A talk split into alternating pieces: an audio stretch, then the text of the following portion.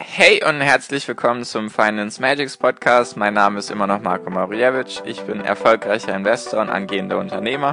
Mehrmals wöchentlich möchte ich dir mit diesem Podcast helfen, das Beste aus deinem Geld und deinem Leben rauszuholen. Lehn dich zurück, spitz die Ohren und los geht's.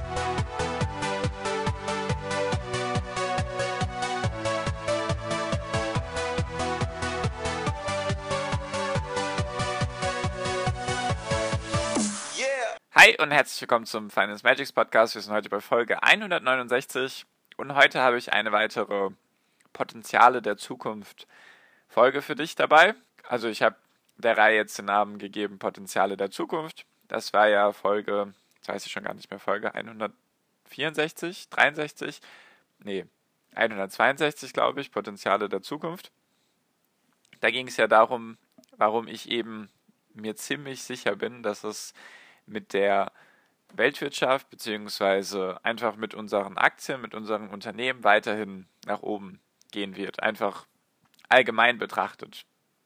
Das hatte ich auch in der Folge 162 schon gesagt. Es wird bestimmt Unternehmen geben, die verschwinden werden von der Bildfläche. Nur ich meine jetzt, das komplette Potenzial der Welt ist auf jeden Fall noch lange nicht ausgeschöpft. Genau, falls du da jetzt noch nicht reingehört hast, kann ich dir auf jeden Fall Folge 162 ans Herz legen. Und natürlich kann ich dir auch meine WhatsApp-Gruppe ans Herz legen.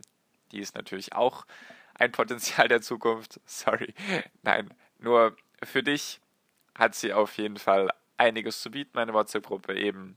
Sie ist natürlich kostenlos, deswegen hast du sowieso nichts zu verlieren. Es sind bisher Menschen drin, die eben auch mit Aktien und ETFs sich was aufbauen wollen. Deswegen hättest du da ein gutes Umfeld und auch sonst kann ich dir natürlich dann helfen, bin für dich da, du kannst mir in WhatsApp direkt schreiben, deswegen genau, also sehr gerne beitreten. Der erste Link in der Podcast-Beschreibung führt dich zu meiner WhatsApp-Gruppe. So, also, heute die zweite Folge der Potenziale der Zukunft Reihe und zwar geht es mir um die Notenbanken und warum es keine Alternativen zu Aktien gibt. Hatte ich ja beides schon mal so bestimmt angesprochen in einzelnen Podcast-Folgen. Nur, was meine ich eben damit? Also, der erste Punkt, sprechen wir jetzt erstmal über, warum es keine Alternativen zu Aktien gibt im Moment. Kannst du dir selber denken, Niedrigzinsen bzw. fast gar keine Zinsen mehr.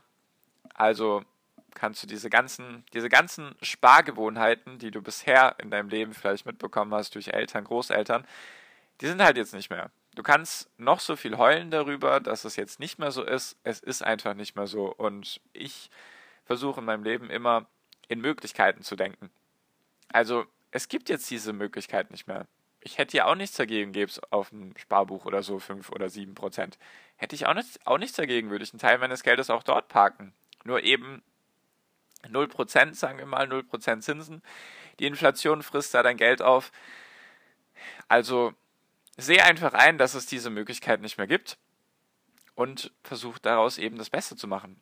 So solltest du allgemein im Leben immer an die Sachen rangehen versuche in Möglichkeiten zu denken. Was kann ich eben jetzt aus dieser Situation besser machen? Oder aus dieser Situation ziehen? Oder wie kann ich das Beste daraus machen? Genau, also es gibt keine Alternative zu Aktien. Liegt einfach daran, dass es hängt halt mit den Notenbanken zusammen. Die Notenbanken haben ihre Zinsen runtergesenkt. Deswegen kriegst du auf diesen klassischen, in Anführungszeichen klassischen Investmentanlagen oder Anlagewerten kriegst du keine Zinsen mehr. Deswegen sind Aktien jetzt, sage ich mal, das Nonplusultra, weil es gibt halt einfach keine Alternative. Die einzige wirklich nennenswerte Alternative wären in meinen Augen noch Immobilien.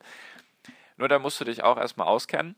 Und das Ding ist, dass du dafür meistens auch mehr Startkapital brauchst. Außer du hast so eine gute Bonität, dass du dir die Immobilie zu 100% fremdfinanzieren kannst. Nur das ist nochmal was anderes und meistens eben nicht machbar für viele. Deswegen Immobilie auch interessant, auch als Diversifikation später, eventuell, wenn du Aktien hast und ETFs. Immobilie auf jeden Fall steht bei mir auch noch als nächstes an. Immobilien investieren und so weiter. Nur, wie gesagt, brauchst halt meistens mehr Startkapital dafür und musst du dich halt natürlich wie in so allem halt auskennen, musst halt deine Marktlage bzw. die Lage von der Immobilie einschätzen können. Genau. Also es gibt einfach keine nennenswerte Alternative zu Aktien. Du könntest jetzt auch noch anfangen, in so Sachen wie Schmuck und Gemälde und Oldtimer und solche Sachen könntest du auch noch machen. Also jetzt als Wertanlage meine ich, nur brauchst du dafür meistens auch mehr Startkapital. Deswegen gibt es im Moment zumindest keine nennenswerte große Alternative zu Aktien, zumindest meiner Meinung nach, bei der du sozusagen dein Geld anlegen kannst und du kriegst halt Erträge. Also natürlich kann es, wie gesagt, an der Börse auch immer runtergehen, nur ich meinte jetzt durchschnittlich über die nächsten Jahre und Jahrzehnte wird es wahrscheinlich an der Börse auch weiterhin hochgehen. Das kannst du eben beim Sparbuch und so gerade aktuell nicht erwarten, weil das eben mit den Notenbanken zusammenhängt. Weil die Notenbanken haben ja das Ziel, dass die Inflation zustande kommt in der Eurozone oder in den USA oder in Japan oder wo auch immer sie alle aktiv sind. Die ganzen Notenbanken weltweit haben eben das Ziel, die Inflation anzuheizen. Und die Inflation in Europa ist immer noch unter dem Ziel von 2% pro Jahr. Also das Ziel ist ja knapp unter 2%. Und deswegen werden die Notenbanken weiterhin ihr Geld drucken. Und ich rede jetzt auch ein bisschen mehr von der EZB, habe ich ja schon ein paar Mal was gesagt, nur das betrifft uns ja am meisten. Und das Ding ist ja, dieses Geld wurde ja gedruckt. Es kam ja mehr Geld in den Umlauf, weil die Notenbanken oder jetzt die EZB mehr Geld gedruckt hat. Auch die Federal Reserve in den USA hat ja auch mehr Geld gedruckt. Also gibt es mehr Geld. Das spricht erstens für Unternehmen, die können sich jetzt eben billiger Geld leihen, was dafür sorgt, dass die hoffentlich das Geld investieren in ihre Unternehmen.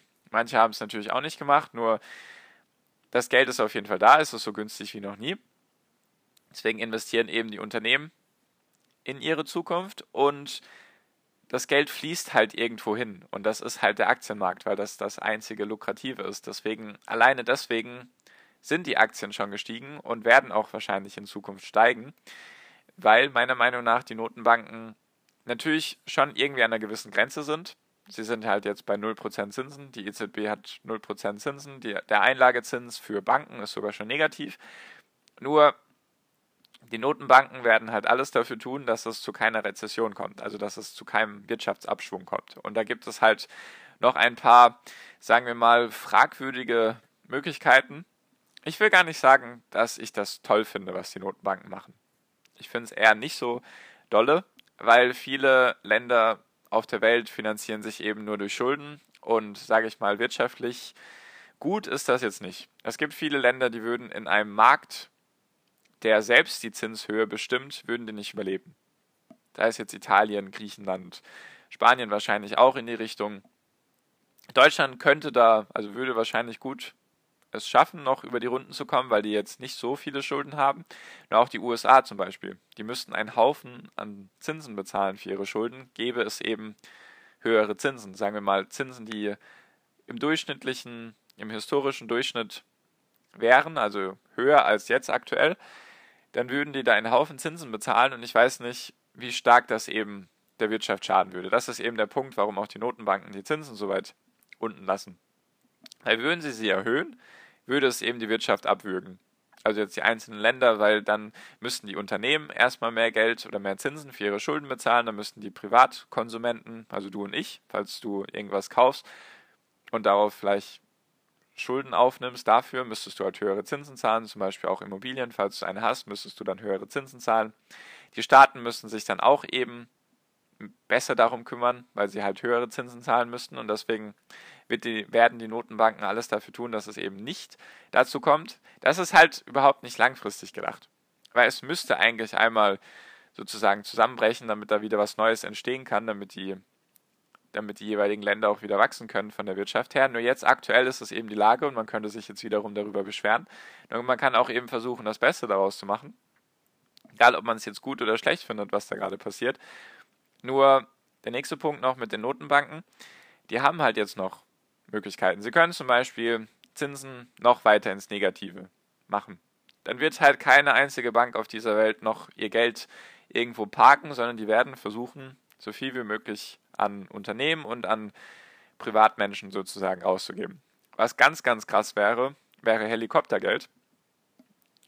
Helikoptergeld heißt nämlich, dass wirklich, kannst du dir so vorstellen, die Notenbanken, also jetzt die EZB zum Beispiel als Beispiel, würde jedem Bürger in der Europäischen Union, würde sie wirklich Geld aufs Konto überweisen. Das nennt sich Helikoptergeld. Weil das würde dafür sorgen, dass der Konsum steigt.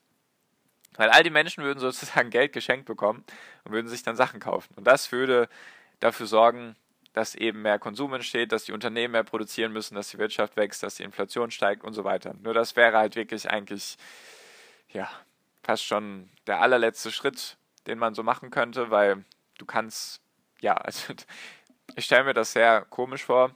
Also natürlich wäre es schön, wenn mir jetzt jemand Geld schenken würde, nur für die Wirtschaft und für die langfristigen Perspektiven wäre das halt eigentlich nichts, weil es wird halt zeigen, dass der Markt an sich sich selbst nicht mehr regulieren kann, weil eben dir jemand Geld schenken muss, damit die Wirtschaft wächst. Also das wäre eigentlich eine ziemliche Katastrophe oder eine mittel, mittelgroße Katastrophe, sage ich mal. Es hätte natürlich auch Vorteile, weil da hättest du mehr Geld, um in Aktien zu investieren.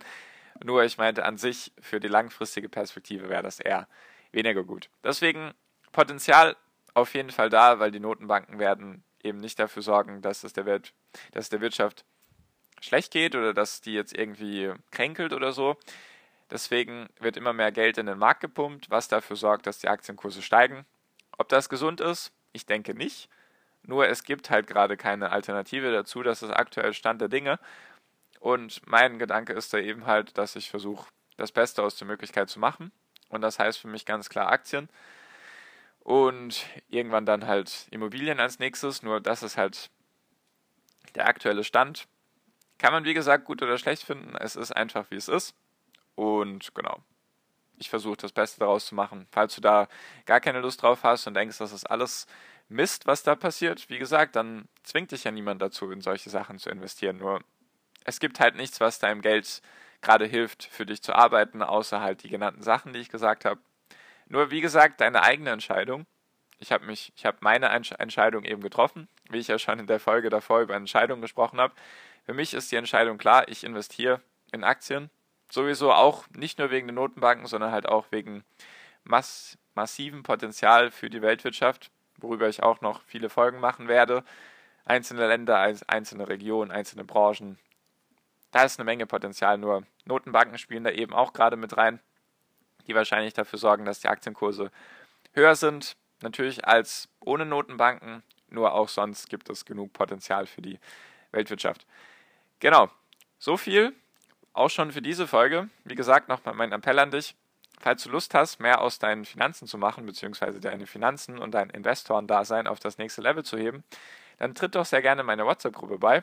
Da sind eben Leute, die genauso in derselben Situation sind wie du, die eben mehr aus ihrem Leben oder aus ihrem Geld machen wollen und deswegen, falls du da Lust drauf hast, einfach meiner WhatsApp-Gruppe beitreten. Der erste Link in der Podcast-Beschreibung. Und dann sehen wir uns dort. Und natürlich kannst du mir dann auch dort Fragen stellen. Dann kann ich dir relativ schnell antworten und dir einfach persönlich helfen. Alles kostenlos für dich, deswegen einfach anklicken und wir sehen uns dann in der Gruppe. Genau, so viel von mir. Danke dir fürs Zuhören bis hierhin. Wir sehen uns bzw. hören uns hoffentlich in der nächsten Podcast-Folge wieder. Bis dahin wünsche ich dir wie immer noch am Ende einen wunderschönen Tag, eine wunderschöne Restwoche. Genieß dein Leben und mach dein Ding und viel finanziellen Erfolg dir. Dein Marco, ciao, mach's gut.